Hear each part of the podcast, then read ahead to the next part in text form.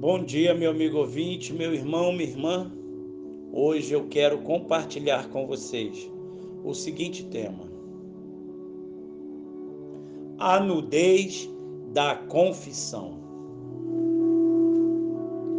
Viva a confissão. O que fazemos quando pecamos? Esta é a pergunta. A pergunta pode soar estranha, uma vez que temos aprendido que erramos, falhamos ou cometemos deslizes, não que pecamos, temos aprendido também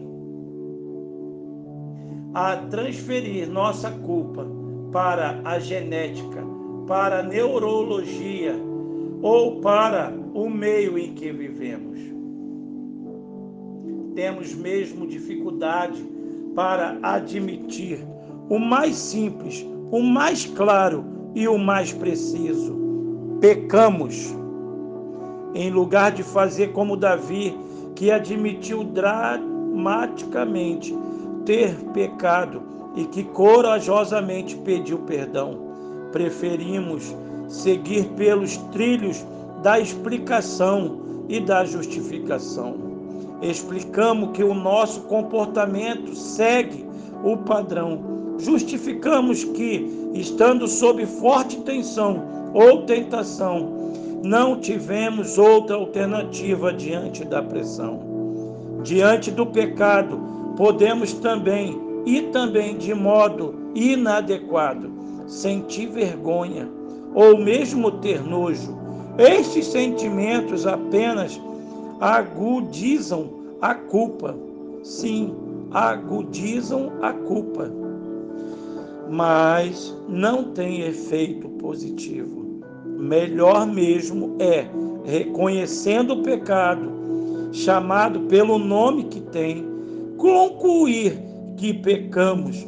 A nudez da confissão nos leva à oração quebrantada e diz para dizermos: perdoa-nos, Senhor. Sim, perdoa-nos, ó Pai. É o perdão que nos abre a porta para uma vida transbordante. Pedir perdão é visto como fragilidade, embora seja força. Sim, embora seja força. Pedir perdão é percebido como confissão de derrota, quando na verdade é canto de vitória. Infelizmente, muitos demoram a entender que o ressentimento é um capítulo da morte e persistem nele à espera de uma justiça que nada vai reparar. O perdão prepara a vida. Sim. Salmos 106, verso 1, nós lemos: Aleluia! Deem graças ao Senhor, porque Ele é bom, o seu amor dura para sempre. Ainda para pensar, a Bíblia ensina que o verdadeiro arrependimento é evidenciado por uma mudança de comportamento. Ah, meu irmão, como vale a pena você entender que em Jesus Cristo nós temos os nossos pecados perdoados. Ele levou sobre si as nossas dores, as nossas culpas, as nossas mazelas.